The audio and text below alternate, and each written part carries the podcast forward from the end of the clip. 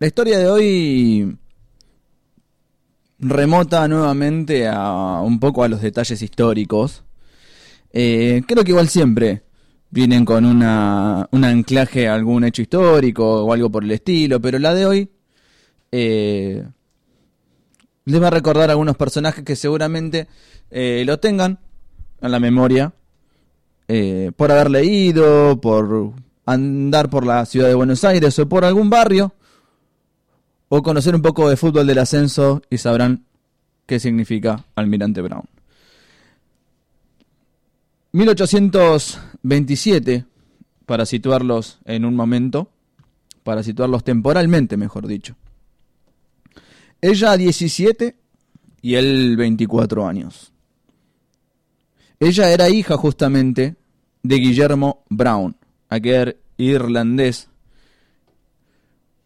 que tan importante ha sido para las luchas de independencia de nuestra querida patria. Guillermo Brown, padre de Elizabeth Brown, conocida por su familia como Elisa, simplemente Elisa, 17 años ella. Una joven que vivía en la casona del barrio de Barracas, en la cual se había instalado su familia, que ya tenía un buen pasar económico, siendo una de las familias más importantes eh, de, esta tierra. Eh, Cannon House se llamaba la casa, o conocida como Casa Amarilla. ¿Le sonará a alguno de ustedes? Casa Amarilla. Era la casa de Guillermo Brown, de los Brown.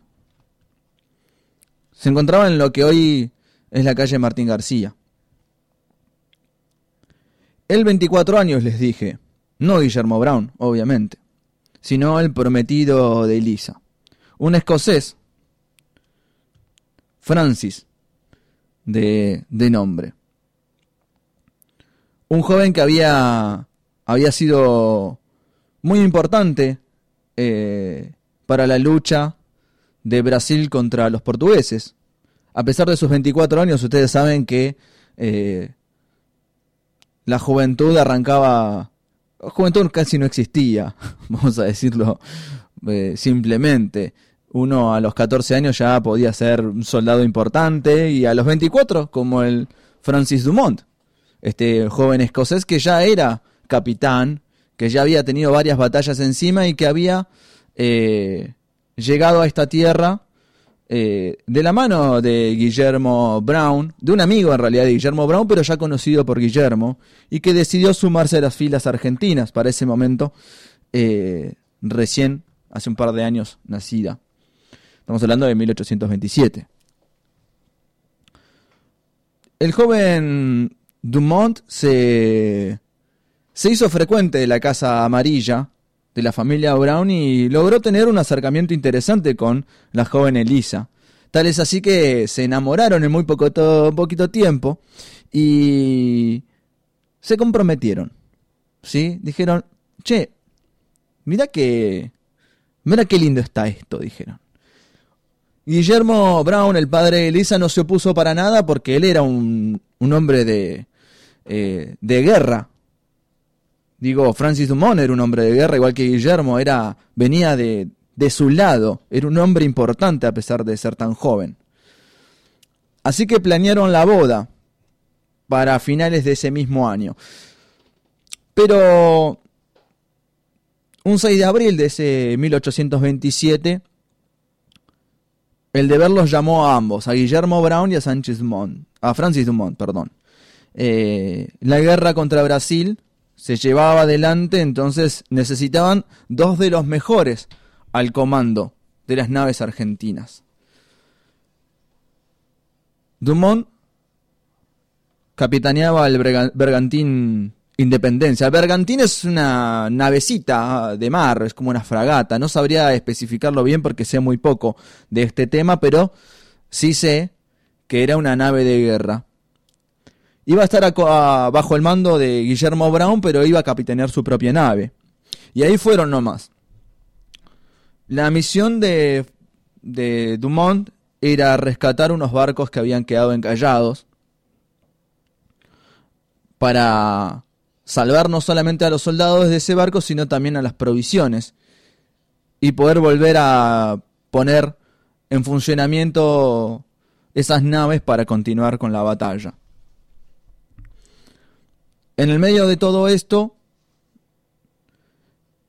las municiones empezaban a acabar en el barco de, de Dumont.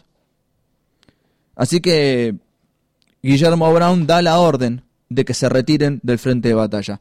Francis, un tipo que evidentemente no le faltaba coraje, decide que no, que a pesar de no tener municiones, él iba a salir de su bergantín y iba a remar en un pequeño bote hasta una de las naves encalladas para obtener las municiones y volver al frente de batalla. Esa decisión no fue la mejor.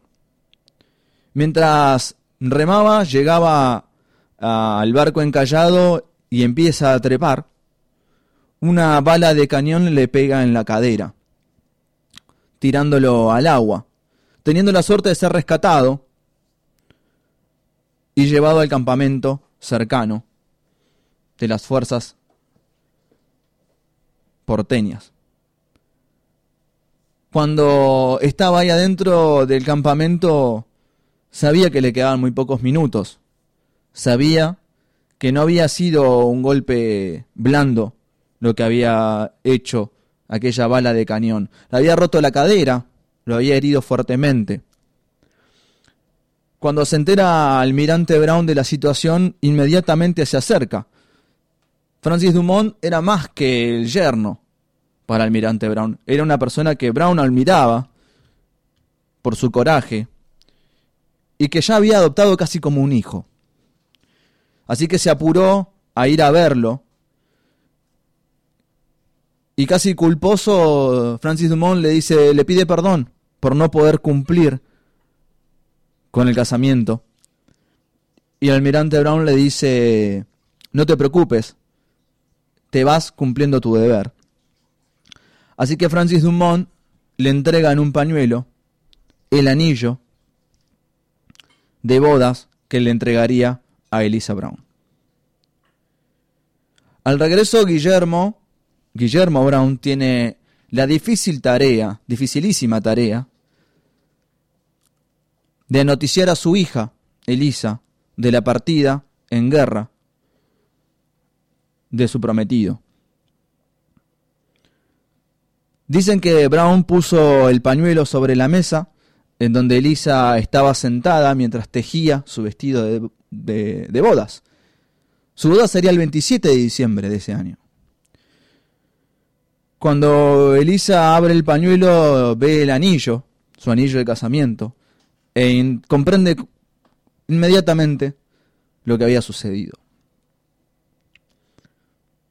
Ella no se inmutó, no gritó, no lloró, no se desesperó, no comentó absolutamente nada, no dijo una palabra. Todos esperaban obviamente una reacción desesperada, una reacción trágica sobre lo sucedido, pero Elisa no no hizo nada. Y quizás eso fue lo más preocupante. Quizás uno en esa situación lo primero que espera es la reacción obvia. Y cuando esa reacción obvia no viene, empieza la preocupación. ¿Qué estará pasando por dentro de ella en ese momento? La familia se preocupó porque Elisa, más allá de esa inacción del momento, pasó los días posteriores sentada en el mismo lugar sin parar de confeccionar su vestido de bodas, a pesar de que ese momento no llegaría. La mañana del 27 de diciembre de 1827,